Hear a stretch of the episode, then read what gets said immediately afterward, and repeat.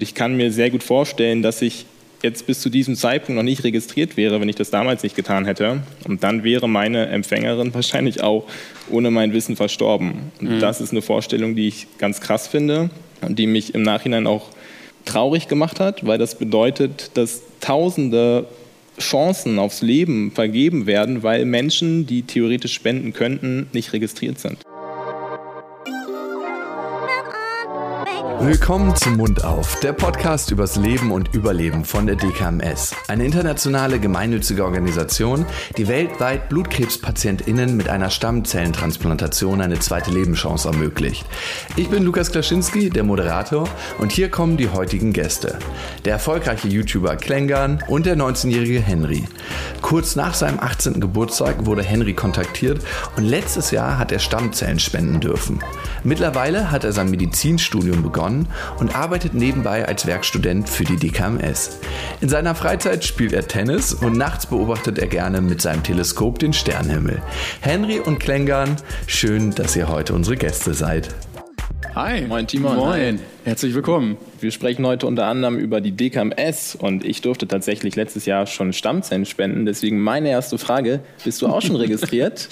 ich habe schon äh, Angst vor der Frage gehabt. Bisher noch nicht. Nee. Also ich hatte schon mehrmals tatsächlich darüber nachgedacht. Deshalb freue ich mich auch, dass wir hier zusammen heute sitzen können.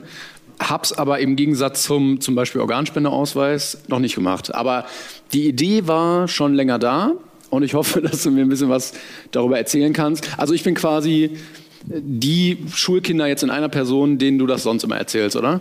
Genau. Man muss dazu sagen, ich habe mich damals auch eher durch Zufall registriert. Deswegen habe ich da absolutes Verständnis für, wenn man es noch nicht getan hat. Aber ich hoffe natürlich, dir heute ganz viele äh, gute Gründe für eine Registrierung bei der DKMS geben zu können und dir ein bisschen mehr über meine Geschichte zu erzählen, weil die doch in vielen Hinsichten sehr besonders war und mein Leben kann man so sagen, tatsächlich auch auf den Kopf gestellt hat. Ja, ich, also ich hatte ja schon gehört, dass du dich mit 17 registriert hast, obwohl es eigentlich noch gar nicht erlaubt wäre. Also man darf sich eigentlich erst mit 18 anmelden, oder? Man darf sich mit 17 schon registrieren bei der DKMS, wird aber erst mit 18 in okay. den internationalen Spendesuchlauf aufgenommen. Also erst mit der Volljährigkeit steht man theoretisch Blutkrebspatientinnen und Patienten auf der ganzen Welt zur Verfügung.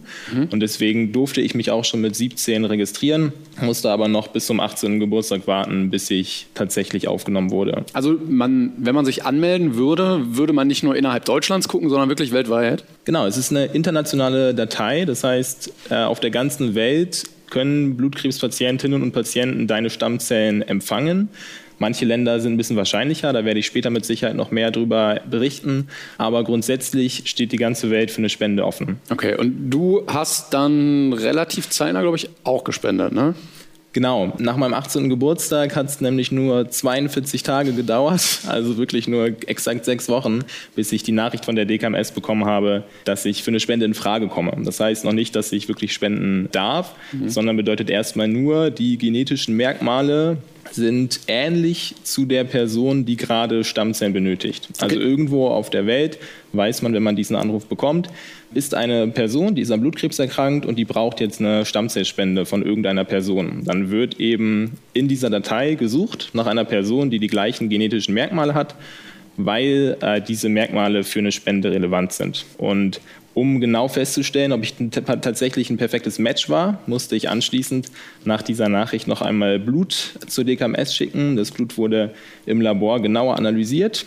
Und erst als klar war, dass ich tatsächlich das dringend gesuchte perfekte Match bin und eine exakte Übereinstimmung mit den genetischen Merkmalen meiner Empfängerin hatte oder habe, durfte ich dann auch spenden. Okay, war die aus Deutschland oder kam die jetzt von internationalen? Äh, meine Empfängerin kommt aus Deutschland, wobei okay. tatsächlich drei Viertel der Spenden nicht in Deutschland bleiben, sondern ins Ausland gehen. Mhm. Eine häufige Destination sind zum Beispiel die USA oder Kanada oder auch Südafrika. Es gibt nämlich so einige Merkmale, die für eine Spende relevant sind, die in manchen Ländern häufiger vertreten sind als in anderen. Und ja, deswegen war es eher eine Überraschung, dass meine Spende in Deutschland blieb. Aber tatsächlich habe ich einer Frau aus Deutschland gespendet, über die ich tatsächlich mehr auch gar nicht weiß. Okay, also du hast sie bisher auch noch nicht getroffen oder so? Nee, meine Spende, die ist jetzt gerade fast ein Jahr erst her. Und anschließend ist man erstmal für zwei Jahre für die Empfängerin oder den Empfänger reserviert. Oh, okay. Das heißt, Äh, man darf die Person in dieser Zeit nicht kennenlernen, weil Blutkrebs natürlich unberechenbar ist mhm. und sich jederzeit zurückmelden kann. Und falls noch eine zweite, erneute Spende notwendig werden sollte, ähm, dann soll man ah, die Person in der Zwischenzeit nicht kennengelernt haben und zum Beispiel feststellen, die vertritt ganz andere politische Ansichten als ich oder ist mir einfach grundunsympathisch. Und damit man dann eine erneute Entscheidung für die Spende nicht von den Sympathien abhängig macht, sondern wirklich rein von der Frage, möchte ich nochmal versuchen, ein Menschenleben zu retten oder nicht, dafür gibt es diese Sperrfrist. Klingt auf jeden Fall sehr vernünftig. ja, ja das stimmt. Im Kampf gegen Blutkrebs zählt jede und jeder Einzelne. Es gibt jedoch mehr männliche Blutkrebspatienten als weibliche. Und für die Transplantation ist es von Vorteil, wenn das Geschlecht von SpenderInnen und PatientInnen übereinstimmt. Die DKMS sucht also besonders männliche Spender im Alter von 18 bis 30 Jahren. Die SpenderInnen sollten bestenfalls mehr wiegen als der oder die Empfängerin, um genügend Zellen zu spenden. Das ist altersrelevant, da jüngere Menschen in der Regel weniger Vorerkrankungen haben und oft in einem besseren körperlichen Zustand sind. Am allerwichtigsten für eine erfolgreiche Transplantation sind die sogenannten HLA-Gewebemerkmale. Diese müssen beim Patienten und dem Spender, der Spenderin, nahezu 100% übereinstimmen. Also die einzigen Berührungspunkte, die ich hatte, wenn ich mich damit auseinandergesetzt habe, waren entweder die Plakatwerbung oder die Fernsehwerbung mit diesem kleinen Jungen, der sagt so, hey, hier, ne, einmal Stäbchen im Mund und dann bist du irgendwie registriert. Bist du auch darüber dazu gekommen oder wie kam es bei dir? Ich kann mich noch sehr gut erinnern an eine Situation vor fünf Jahren. Ich glaube, ziemlich genau fünf Jahre her. Damals hatte die DKMS eine ganz große Plakat-Werbeaktion gestartet mit auch einem Mund und einem Stäbchen. Und da stand dann drunter, Mund auf, Stäbchen rein, Spender sein. Mhm. Und damals hatte ich mich tatsächlich schon informiert, worum es sich dabei handelt, weil Spender sein auf eine scheinbar ganz einfache Art und Weise, einfach nur mit irgendwie so einem Wattestäbchen, erschien mir ein bisschen zu schön, zu wahr zu sein. Ich habe recherchiert und festgestellt, schade, für mich noch nicht relevant, weil ich noch gar nicht 17 Jahre alt bin. Mhm. Und dann muss ich ehrlich zugeben, dass das Thema erstmal aus meinem Blickfeld verschwunden ist bis ich dann zufällig im September 2019 auf Instagram auf die DKMS aufmerksam geworden bin, als ein ehemaliger Fußballkollege von mir ähm, darauf aufmerksam gemacht hat.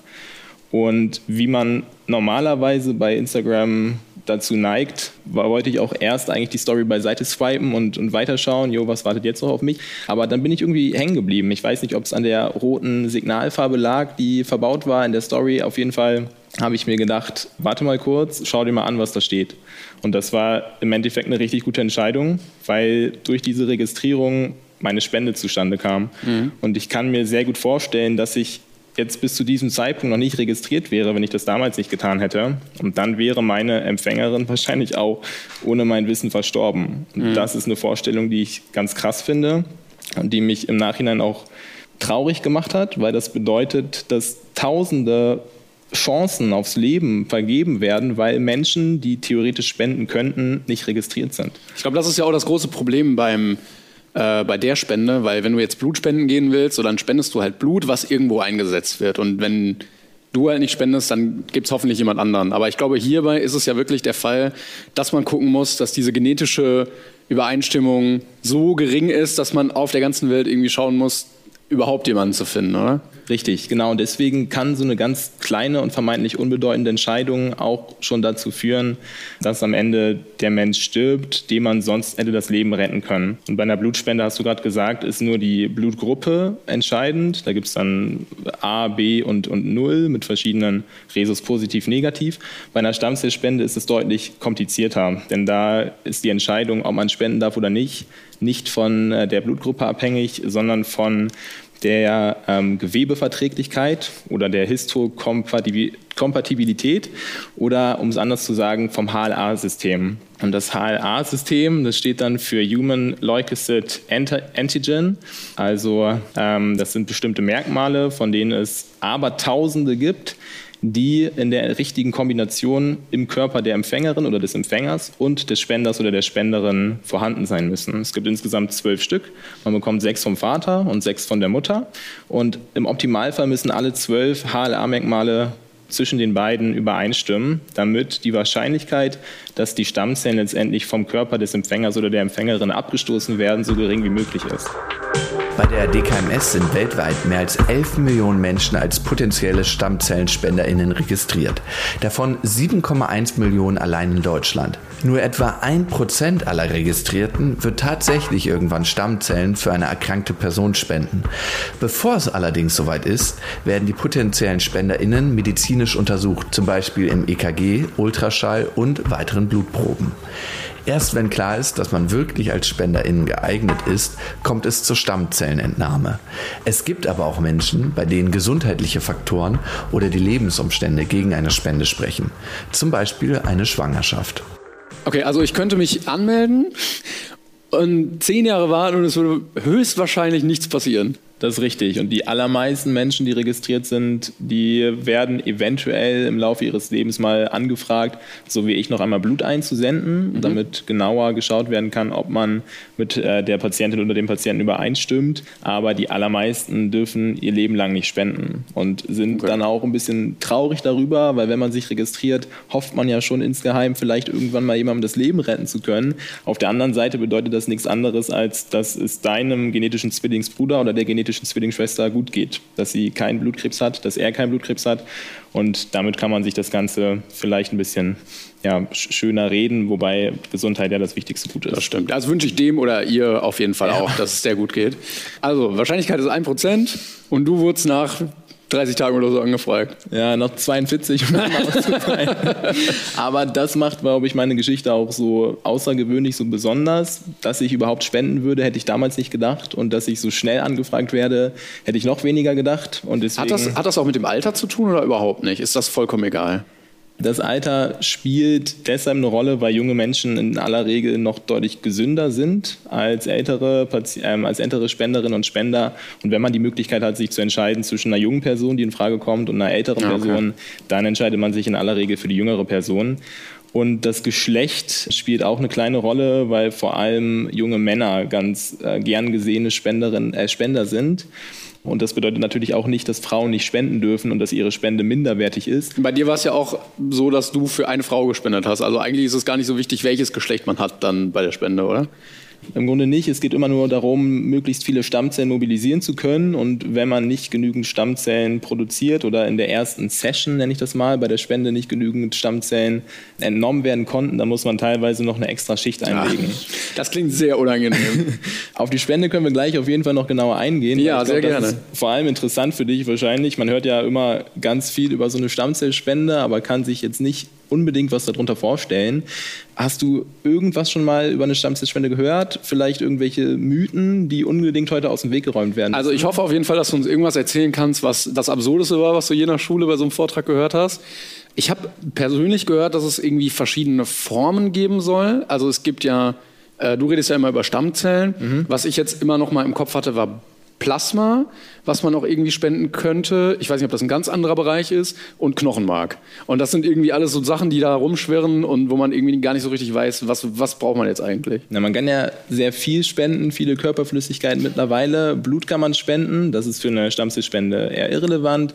Plasma kann man spenden, auch dann in entsprechenden ähm, Plasmaspendezentren, aber das hat auch mit einer Stammzellspende nichts zu tun. Mhm. Das, wo man sich immer so ein bisschen in die Quere kommt oder was sich in die Quere kommt, sind zum einen die Stammzellspende und die Knochenmarkspende. Mhm. Ich glaube, das ist auch das hartnäckigste Gerücht überhaupt, was es zu dem Thema gibt, dass eine Stammzellspende das gleiche wie eine Knochenmarkspende ist und dass man dafür am Rückenmark operiert wird, einem da ganz grausam Rückenmark entnommen wird. Mit so einer sehr großen Spritze ja, zieht man dann das Rückenmark aus dem Rücken raus. Ja. Genau, und das ist natürlich kompletter Quatsch, also das stimmt nicht. Okay. Eine Stammzellspende ist nämlich in den meisten Fällen keine Operation und befindet sich auch nicht oder wird nicht am Rücken vorgenommen, sondern an den Armen. Also im Grunde oh, okay. ist eine Stammzellspende eine, eine Blutwäsche. So war es bei mir zumindest. Vielleicht kann ich erstmal erklären, welche Entnahmearten es gibt. Da gibt es nämlich zwei Stück und die eine ist tatsächlich eine Operation, aber auch eine ganz unkomplizierte. Also in 80 Prozent der Fällen wird erstmal die Apherese oder die periphere Stammzellentnahme angewandt. Das ist ähnlich wie eine Blutwäsche. Man kriegt auf der einen Seite einen Zugang und auf der anderen Seite und aus dem linken Arm wird das Blut entnommen geht in eine Zentrifuge, wo das Blut äh, geschleudert und in die einzelnen Bestandteile aufgespalten wird, sodass die Stammzellen separat entnommen werden können. Und dann geht das restliche Blut ohne die Stammzellen in den rechten Arm zurück ins, in den Körper. Also eigentlich habe ich genauso viel Blut wie vorher im Körper drin, nur die Stammzellen sind halt raus. Genau, Blut minus Stammzellen. Okay. Und das sind dann 300 bis 500 Milliliter an Stammzellen, die entnommen werden. Ja, und der Körper hat aber keinen wirklichen Nachteil von dieser Spende. Im Grunde keinen Nachteil, denn die Stammzellen, die fehlen dir danach nicht mehr sondern du sorgst vor der Spende dafür, dass du mehr Stammzellen im Körper hast, die dir dann gefahrlos entnommen werden können. Okay. Und dafür muss man fünf Tage vor der Spende beginnen, sich ein Medikament selbst zu verabreichen. Das heißt Granuzyte. Spritzt man das oder schluckt man das oder in Zäpfchenform? Ja, man, man spritzt es sich tatsächlich, denn in diesem Medikament befindet sich der Wachstumsfaktor GCSF und der sorgt dafür, dass im Körper mehr Stammzellen produziert werden. Und in aller Regel werden die Knochenmark im Beckenkammknochen abgespeichert mhm. oder kommen die die Luft vor. Aber durch dieses Medikament gibt es eben eine Überproduktion und bei einer Überproduktion werden die überschüssigen Stammzellen ins Blut abgegeben und da ah, okay. sollen sie ja letztendlich rausgefiltert werden. Ja, ich hatte das nämlich mal gehört, dass man irgendwie auf so eine Bohrung oder so im, im Becken oder so machen würde, aber wenn du sagst, das ist jetzt nicht unbedingt der Fall, dann ist. Da kommen wir jetzt zu. Ich okay. habe gerade die äh, periphere Stammzellnahme erklärt, die in 80 Prozent der Fälle und auch bei mir angewandt wurde. Also das ist die angenehmere von beiden auf jeden Fall. Nee, da, das würde ich gar nicht sagen. Es ist die häufigere Stammzellentnahme. Okay. Und die äh, Knochenmarkentnahme, das ist es dann die Entnahmeart, die in 20 Prozent der Fälle angewandt wird, bei der handelt es sich dann wirklich um eine Operation und wenn man Operation hört, haben die meisten Menschen zu Recht vielleicht erstmal Angst, weil das ist ein Eingriff, keine Frage. Die Knochenmarkentnahme ist aber ein minimal invasiver Eingriff. Also ein Eingriff mit einem ganz, ganz kleinen Schnitt, der gemacht wird, und zwar hinten auch einmal am Rücken um dann anschließend in einer sehr unkomplizierten, meistens unter einer Stunde dauernden Operation ein kleines Knochenmark- oder Stammzellblutgemisch entnehmen zu können. Während der Entnahme ist man aber natürlich in Vollnarkose und okay. bekommt gar nichts mit. Also hat man eigentlich äh, die beste Zeit seines Lebens, einen ganz tiefen, erholsamen Schlaf und wacht dann auf und dann ist die Spende schon vorbei. Deswegen würde ich gar nicht sagen, dass die periphere Stammzellentnahme angenehmer ist. Ich glaube auch, dass ganz viele Menschen ähm, die Vorstellung von Nadeln im Arm nicht so schön finden. Die meisten Menschen waren schon mal bei einer Blutabnahme wahrscheinlich und man muss das manchmal ertragen. Aber vielleicht finden manche Menschen sogar eine, eine kleine, entspannte Operation besser. Das kann schon sein. kann man gut schlafen auf jeden Fall. Definitiv. Und wie, wie lange dauert diese, diese Transfusion, wenn ich sage, äh, das läuft darüber? Oder wie entscheidet sich eigentlich, was gemacht wird? Die Entscheidung, die wird in aller Regel von den behandelnden Ärzten getroffen, von der Patientin oder dem Patient, weil für manche PatientInnen bestimmte Entnahmeverfahren besser geeignet sind. Bei kleinen Kindern wird zum Beispiel in aller Regel auf die Knochenmarkentnahme, also auf die Operation zurückgegriffen, weil man dann auf einen Schlag direkt mehr Stammzellen aus dem Körper entnehmen kann. Dann geht es mhm. dann um ja, die Qualität der Spende am Ende für die Kinder. Grundsätzlich, wenn man sich registriert, also auch für dich interessant, sollte man für beide Entnahmeverfahren zur Verfügung stehen, weil du meistens nicht vorher gefragt wirst, was du besser findest. Wenn du eine Entnahmeart komplett ablehnst, dann kann in manchen Fällen auch darauf äh, Rücksicht genommen werden. Aber am besten ist, wenn du dich registrierst, dass du erstmal für beide Entnahmeverfahren zur Verfügung stehst und vor allem weißt, dass sie existieren. Wäre ja auch blöd, wenn man dann sagt, so ja, du kannst ein Leben retten, aber nee, nee, dann so aber nicht. Ja, im Endeffekt hast du während des ganzen Prozesses komplett die Entscheidungsfreiheit und kannst dich zu jedem Zeitpunkt doch für eine Nichtspende oder gegen eine Spende entscheiden. Mhm. Das ist ab einem ganz bestimmten Zeitpunkt sehr kritisch und schade, nämlich dann, wenn du erst dein Okay gibst und dann wieder darauf verzichtest, weil dann wird der Patient oder die Patientin auf die Spende vorbereitet, das Immunsystem wird quasi komplett zerstört und dann ist diese Person auf eine Spende angewiesen, um zu überleben. Aber vorher und auch nach deiner Registrierung, wenn du irgendwann entscheiden solltest, nee, jetzt bin ich doch nicht mehr verfügbar, verfügbar, dann kannst du das der DKMS jederzeit mitteilen und dann wird da auch ja, kritiklos Rücksicht drauf genommen. Mhm, okay. Wie war das denn dann bei dir? Weil ich denke natürlich immer drüber nach, so okay, das wäre natürlich, also es gibt wenig, was für mich dagegen sprechen sollte, weil ich mir denke, okay, wenn ich in der Position wäre, ich bräuchte eine Spende, dann wäre ich natürlich unfassbar dankbar, wenn sich jemand irgendwie angemeldet hätte und dann würde es sogar passen. Jetzt ist es aber auch so, das gilt genauso wie fürs Blutspenden und fürs Organspenden, das macht halt trotzdem irgendwie nicht jeder oder viel zu wenige. Was gibt es denn da für, für Risiken? Auf was muss ich denn vorbereitet sein? Oder tut es überhaupt weh? Ich weiß ja nicht wirklich, wie das abläuft, das Ganze.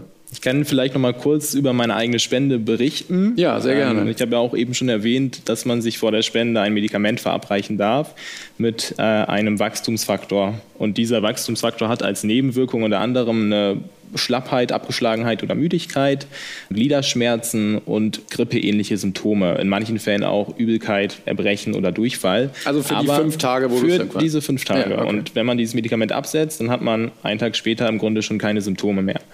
Das heißt, diesen Zeitraum von fünf Tagen, den muss man ertragen. In meinem Fall hatte ich kaum Symptome. Ich hatte leichte Gliederschmerzen und war ein bisschen müder als sonst.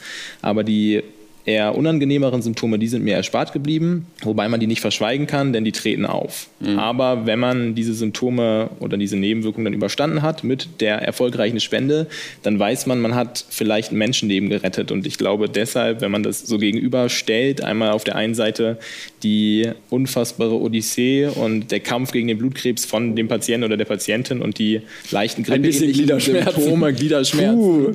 dann überwiegt auf jeden Fall ja, das Ziel, ein Menschenleben zu retten. Und deswegen stand auch zu keinem Zeitpunkt für mich in Frage, ob ich jetzt spenden will oder nicht, nur weil ich für fünf Tage leichte Beschwerden haben könnte. Mhm. Deswegen waren sehr gutes Tauschgeschäft, wenn man das mal so gegenüberstellt, keine Frage. Wie, wie, lange dauert diese ganze Blutentnahme? Also das muss ja ein bisschen länger, glaube ich, gehen als so eine, so eine einfache Blutspende, oder? Definitiv. Eine Blutspende ist ja, wenn das Blut gut fließt, so in fünf Minuten schon vorbei und eine Stammzellspende, die dauert in der Regel drei bis fünf Stunden. Bei mir ging es sehr gut. Ich hatte viel getrunken an dem Morgen und war schon in äh, unter drei Stunden, oh. knapp unter drei Stunden durch, wo vielleicht auch dieses kleine Accessoire geholfen hat, was ich heute mal mitgebracht mitgebracht habe. Vom Blutspenden kennt man das, dass man teilweise so seine Faust ein bisschen zusammenballen und mhm. wieder entspannen soll, um den Blutfluss anzuregen. Da habe ich so ein schönes Herz gekriegt, was ich zwischendurch immer massieren durfte. Drei Stunden lang hatte ich ein bisschen Muskelkater an den Händen danach. Aber ja, so, so ein Herz, was einen während der Spende daran erinnert, wofür man das macht, nämlich für ein schlagendes Herz, für ein Menschenleben. Das war ein ganz schönes Andenken, was ich mitbekommen, mit, äh, bekommen habe und was ein Ehrenplatz bei mir im Zimmer auf jeden Fall verdient hat. Sehr schön. Kriegt man da noch irgendwas? Also ich glaube, bei, beim Blut kriegt man immer ein Mettbrötchen oder so. Hast du noch irgendwas Mettbrötchen, Apfel, in manchen Kliniken auch äh, Geld. Bei der DKMS bekommt man, das ist auch ganz wichtig, erstmal keinen finanziellen Nachteil von dieser Spende. Man muss weder für die Registrierung Geld bezahlen, noch muss man den Aufenthalt in der Entnahmeklinik oder in der Stadt der Entnahmeklinik zahlen, sondern man bekommt wirklich den gesamten Prozess von der DKMS bezahlt. Und das beinhaltet dann auch in meinem Fall ein, ein Vier-Sterne-Hotel mit Sauna ich und. Sagen, also, also wenn du Glück hast, dann wird die Entnahme in einem Freizeitpark veranstaltet, sodass man das dann irgendwie verbinden könnte. Ja, so ungefähr. Sobald ein passender Spender, eine passende Spenderin gefunden werden konnte, erhalten Sie einen Plan mit allen individuellen Terminen, Adressen und Kontaktmöglichkeiten, damit Sie genau wissen, wie die Voruntersuchung und der Tag der Spende ablaufen werden. Die DKMS übernimmt die anfallenden Kosten und organisiert alles. Der Tag der Spende startet idealerweise mit einem Frühstück im Hotel oder zu Hause, bevor es zur Entnahmeklinik geht. Dort werden nochmals der Ablauf der Spende und die letzten Fragen geklärt. Wenn wie in den meisten Fällen eine periphere Stammzellenentnahme erfolgt, die ähnlich wie die Blutspende abläuft, dann findet diese ambulant in der Klinik statt. Während der Entnahme sitzt oder liegt man bequem in einem Sessel oder Bett, wird verpflegt und kann sich in der Zeit Filme anschauen. Nach der Entnahme erfolgt dann noch ein kurzes Gespräch zum weiteren Verlauf der Spende.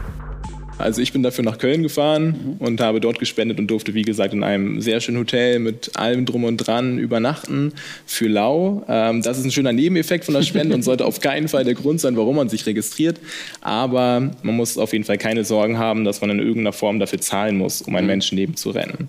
Und was man nach der Spende bekommt, ist so ein kleiner Präsentkorb von der DKMS mit ein paar Leckereien und nochmal ein Dankebrief. Ein Dankebrief von der DKMS für den Einsatz, für die Bereitschaft, Hier habe ich noch ein kleines Buch bekommen, wo noch ein paar äh, ganz nette Geschichten drinstehen von anderen Spenden. Da sind dann Geschichten aufgeführt von Spenderinnen und äh, Patientinnen oder von Spender und Patient, die einen so ein bisschen auf das vorbereiten, was vielleicht kommen kann, nämlich der Kontakt mit der Person, der man spenden durfte. Und ich glaube, ja. das ist auch so die Frage, die die meisten Spenderinnen und Spender nach der Spende am meisten beschäftigt. Wem habe ich jetzt überhaupt gespendet? Weil man weiß nur, irgendjemand braucht meine Stammzellen, aber wer ist das eigentlich? Ich stehe mit der Person nicht in genetischem ja, Verwandtschaftsverhältnis. Also ist wirklich eine ganz fremde Person, vielleicht von irgendwo auf der Welt. Und deswegen beschäftigen ja noch sehr viele Fragen nach so einer Spende. Okay. Ich wollte erst mal fragen, bevor wir dazu gehen, ähm, weil das ja relativ unmittelbar danach ist, hast du irgendwie was gemerkt oder hat man da irgendwie noch Nachwirkungen oder so? Ich kann mir vorstellen, dass die beiden Verfahren irgendwie nochmal sich unterschiedlich auf den Körper auswirken. Wie war das bei dir? Ich kann jetzt natürlich nur über die periphere Stammzellnahme erzählen, also über diese Blutwäsche und nicht über die Operation. Dadurch, dass ich meinen Arm drei Stunden in einer Position hatte, war der danach eingeschlafen und war wirklich so ein Brett. Ah. Konnte ich erstmal so für zehn Minuten ah. gar nicht mehr bewegen. Aber dann ging es auch wieder. Und auch der Körper selbst hat schon ein paar Wochen nach der Spende eigentlich wenn man so will, keine Ahnung mehr davon, dass überhaupt so ein Eingriff stattgefunden hat, weil die Stammzellen komplett wieder gebildet werden und man keinen körperlichen Nachteil davon trägt. Aber muss man dann, oder hast du dann irgendwie gemerkt, okay, die nächsten beiden Tage brauchte ich erstmal Urlaub und musste dann erstmal irgendwie ruhig machen? Ja, ich bin einen Tag danach wieder nach Hause gefahren. Ich komme ursprünglich aus Bremen und hatte dann ein ganz wichtiges äh, Tennisspiel und wusste, oh. oh, vielleicht kommt sich das in die Quere und habe wirklich gehofft, dass alles gut geht. Und ja, einen Tag später stand ich auf dem Tennisplatz und habe einen sehr wichtigen Sieg gefeiert. Sehr gut, herzlichen Glückwunsch. und hatte auch keine Probleme mehr. Ähm, also bei mir ging die Regeneration sehr schnell. In manchen Fällen kann es auch noch ein paar Tage dauern. Mhm. Aber wieder, wenn man das gegenüberstellt, was man selbst für eine Spende gibt und ja. was für einen Zweck die erfüllt, nämlich das ja, Retten eines Menschenlebens, dann ähm, ist die Entscheidung ganz klar. Also du hast jetzt gespendet und so wie du Infos bekommen hast, hat das wohl auch halbwegs funktioniert, weil du wurdest nicht nochmal angefragt. Das ist ja schon mal ein positives Zeichen. Nee, ich habe knapp sechs Monate nach der Spende, im Februar, Anfang März, die Nachricht von der DKMS bekommen, dass die Spende so gelaufen ist wie geplant. Und ich mhm. glaube, das war die emotionalste E-Mail, die ich je bekommen habe. Wirklich morgens habe ich mein E-Mail-Postfach geöffnet und sah nur DKMS, Informationen über den Gesundheitszustand ei, ei, ei. der Patientin. Und da gehen einem natürlich ganz viele Dinge durch den Kopf, wenn man nur den Betreff sieht. Mhm. Habe ich angefangen zu lesen und hatte den ganzen Tag wirklich so, so ein Lächeln, habe das gar nicht mehr aus dem Gesicht gekriegt, weil drin stand, dass die Spende erfolgreich war, dass die Stammzellen ihre Funktion, nämlich die Bildung eines neuen blutbildenden Systems im Körper der Patientin aufgenommen haben und dass sie sich auf dem Weg der Besserung befindet. Und das heißt natürlich noch nicht, dass sie über den Berg ist. Lange noch nicht, denn Blutkrebs ist unberechenbar und kann sich jederzeit zurückmelden. Aber der erste Schritt ist getan. Und das bedeutet, ähm, dass die Chancen jetzt ganz gut stehen, dass sie tatsächlich überlebt. Also denn du hast wirklich händisch mit deinen beiden Armen ein Menschenleben gerettet. Mit meinen beiden Armen, mit meinem Blut, was wirklich ganz verrückt ist, weil man das Gefühl hat, was habe ich jetzt eigentlich dafür getan, außer so, so Blut zu geben? Und wie können meine Stammzellen jetzt einem anderen Menschen das Leben retten? Das ist ganz faszinierend und hat mich auch ein bisschen schockiert, dass das so einfach geht, aber dass es trotzdem so schwierig ist, jemanden zu finden, der überhaupt passt. Mhm. Aber händisch mit meinen beiden Armen habe ich theoretisch jetzt ein Menschenleben gerettet, ja. Ähm, was man dazu sagen muss, ist, dass nicht jede Spende den erhofften Ausgang nimmt. Mhm. Nicht jede Spende führt tatsächlich dazu, dass die Person überlebt, aber die Überlebenswahrscheinlichkeit steigt von anfänglich 0%, das muss man sich vorstellen, wirklich ja. 0% Überlebenswahrscheinlichkeit, auf immerhin 60%. Eigentlich ist ja alles geiler als 0, so von daher, man nimmt alles, was man 0, kriegen kann. Ne? Definitiv, ne? und 60% ist dann natürlich schon wirklich ganz großartig, ja. wenn man weiß, zu 60% für diese Spende dazu, dass ich die Chance auf ein zweites Leben habe, dass okay. ich überleben werde. Und deswegen ist allein die Nachricht, dass jemand gefunden wurde, der oder die spenden kann, glaube ich, schon wie so ein, so ein Lottogewinn für die Familien, für die Angehörigen und für die Person, die erkrankt ist selbst. Und wenn man weiß, man kann allein schon Hoffnung schenken und vielleicht auch nur ein bisschen Zeit mit dieser Spende. Vielleicht ein paar Wochen, vielleicht ein paar Monate, die die Familie noch zusammen erleben kann, um so ein paar letzte Erinnerungen gemeinsam zu, zu haben, dann ist das was ganz Großartiges. Und auch wenn so eine Spende nicht den erhofften Ausgang nimmt, wenn die Person nicht langfristig überlebt, ist jede Spende eine riesige Chance und ein riesiges Geschenk für die Patientin oder den Patienten, denn man schenkt Zeit. Und ich glaube, gerade bei Blutkrebs, bei jeder Krebserkrankung ist Zeit so der allerwichtigste Faktor. Und dass man Zeit braucht, dass die Zeit kostbar ist, merkt man meistens erst dann, wenn es zu spät ist oder wenn man in so einer prekären Situation ist. Ja, ich glaube, und Hoffnung auch. Also wenn du ja überhaupt in der Position bist und dir denkst, scheiße, die Quote ist gar nicht so hoch, dass ich jemanden finde, dass man dann jemanden findet, ist ja dann auch irgendwie glaube ich, vielleicht auch nochmal förderlich für die Heilung eventuell. Hast du denn vor, Kontakt aufzunehmen, wenn das möglich wird? Hast du dich da schon irgendwie entschieden? Ja, habe ich. Also grundsätzlich möchte ich unbedingt oder sehr gerne Kontakt mit meiner Patientin aufnehmen. Ich hatte ja vorhin schon mal erwähnt, zwei Jahre ist man mhm. gesperrt, ohne dass man die Person persönlich kennenlernen darf. Was allerdings möglich und erlaubt ist, ist, dass man ab dem dritten Monat nach der Spende anonym Kontakt aufnimmt. Also entweder in Form von Briefen mhm. oder in Form von E-Mails, um sich schon mal auszutauschen, um sich erste Botschaften zu schicken.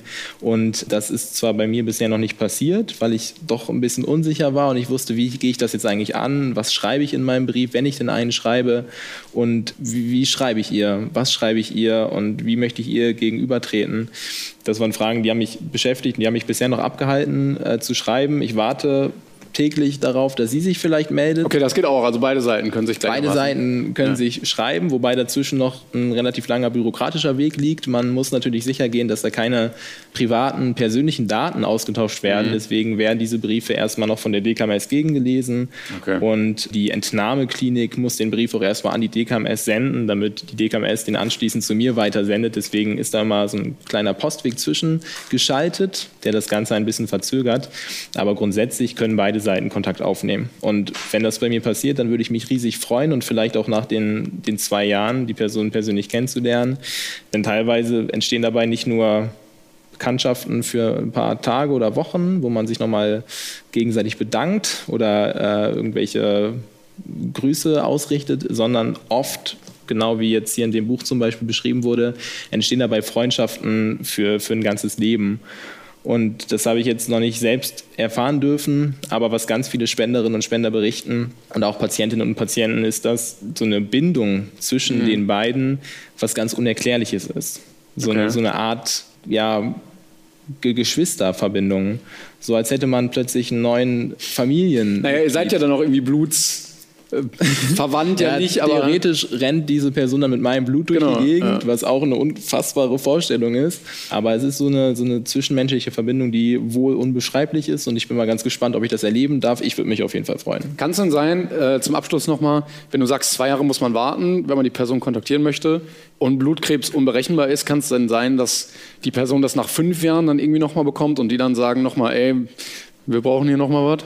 Definitiv, man gilt auch erst fünf Jahre nach dieser Spende als wirklich geheilt oder okay. genesen vom Blutkrebs und in der Zwischenzeit kann immer der Blutkrebs sich nochmal zurückmelden und ja, dann würde ich eben noch ein zweites Mal spenden, okay. wenn ich nochmal angefragt würde. Und ich habe die Entscheidung für mich gefasst, wenn die Nachricht kommt, ich muss nochmal ran, dann werde ich es auf jeden Fall tun, denn das war wirklich eine ganz außergewöhnliche, emotionale Erfahrung und wenn ich helfen kann oder nur die Chance darauf gebe, helfen zu können, Zeit zu schenken, Hoffnung zu schenken, dann werde ich das äh, unter allen Umständen machen. Ja, sehr cool. Also vielen Dank, dass du es überhaupt gemacht hast. Ich glaube, im Namen von dieser Person vielleicht auch und ganz vielen. Also schöner ist natürlich, wenn man es nie im Leben brauchen wird, aber dafür äh, umso ehrenhafter, dass es sehr viele Leute gibt, die das machen. Und das weiß man eben nicht. Vielleicht braucht man selber irgendwann Blutkrebs. Ja ist zwar im Verdacht, eventuell genetisch bedingt zu sein, aber es kann jeden und jede treffen. Es kann mich irgendwann treffen, es kann dich irgendwann treffen und alle Menschen da draußen, unsere Angehörigen, Freunde. Und wenn man dann weiß, es sind wirklich ganz viele Menschen registriert, die bereit sind, Stammzellen zu spenden und vielleicht das Menschenleben zu retten, dann ist das was ganz Großartiges. Und es sind aktuell in der DKMS Deutschland-Datei mehr als sieben Millionen Menschen bereits registriert, weltweit fast elf Millionen mittlerweile bei der DKMS, was erstmal wie viel klingt. Aber wenn man dann auf der anderen Seite sieht, in Deutschland gibt es fast 40 Millionen Menschen, die im spendefähigen Alter sind und mhm. die gesund sind und nur 7 Millionen davon sind registriert, dann sind das 33 Millionen Menschen, die noch registriert sein könnten, um vielleicht auch Menschenleben zu retten. Ja. Und das finde ich krass. Das schockiert mich, dass so viele Möglichkeiten ungenutzt bleiben. Aber daraus ziehe ich auch meine allergrößte Motivation, möglichst viele Menschen, so wie dich heute, dazu zu bringen, sich zu registrieren, weil wirklich so viele Chancen noch leider bedauerlicherweise ungenutzt bleiben. Jetzt stehe ich natürlich unter enormem Druck, dass ich mich auch anmelden muss. Aber also ich finde es eine sehr gute Sache. Ich finde auch gut, dass man zu jedem Zeitpunkt irgendwie theoretisch Nein sagen kann, wenn man merkt, so, okay, ich persönlich komme gerade irgendwie so nicht damit klar. Äh, vielen Dank dafür, dass du mir das erzählt hast. Ich werde äh, einiges mitnehmen, werde dann nochmal eine Nacht drüber schlafen, mir nochmal einiges durchlesen, aber ich glaube, ich kann jetzt schon mal sagen, dass ich mich dann zeitnah anmelden werde. Freue mich sehr zu hören. Nun bin ich ja heute nicht nur hier unterwegs, um aufzuklären, um über meine Spende und über die DKMS zu berichten, sondern gebe als Volunteer, als Ehrenamtlicher für die DKMS noch ganz viele Vorträge in, im Moment an Schulen online, in Zoom-Meetings und erzähle so ein bisschen über meine Arbeit und über die DKMS, über das Thema Blutkrebs und wie jeder und jede selbst zum Lebensretter oder Lebensretterin werden kann. Und was mir da immer ganz wichtig ist zu betonen, ist, dass ich auch eigentlich ein ganz normaler Mensch bin. Also bis vor einem Jahr wusste ich selber noch gar nicht so viel über die DKMS, über das Thema, habe mich registriert und bin dann sehr schnell in diese Rolle reingewachsen. Aber ich bin weder, das sage ich immer ganz gerne, so nebenbei, ich bin weder irgendwie bei Vollmond durch den Ganges geschwommen oder bin zu Fuß nach Timbuktu gelaufen. Nein, ich habe mich wirklich nur registriert, denn das ist der allererste, aber auch wichtigste Schritt zu einer Spende.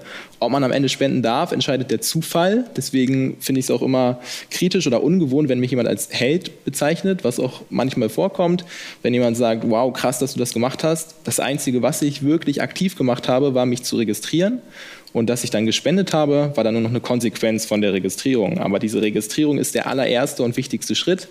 Und das kann jeder und jede machen, nicht nur Menschen, die irgendwas Besonderes geleistet haben. Und trotzdem machen es ja viele nicht. Deshalb sehr ehrenhaft, dass du das überhaupt gemacht hast. Und dann später gesagt hast, ich ziehe das auch durch jetzt. Wobei ich glaube, dass die meisten es nicht machen, weil sie noch nicht davon wissen, dass Leben retten so einfach ist. Weil zum Beispiel solche Mythen bestehen bleiben wie, es ist eine Operation am Rückenmark oder weil sie denken, die Registrierung kostet Geld. Und deswegen ist das auch so die die wichtigste Aufgabe von mir oder es ist für mich meiner Meinung nach die wichtigste Aufgabe aufzuklären, darüber zu berichten, wie einfach es ist, dass es nichts kostet, wie risikofrei, ungefährlich es ist, dass ja so eine Spende was wirklich emotionales ist und man ein Menschenleben damit retten kann auf einfache Art und Weise.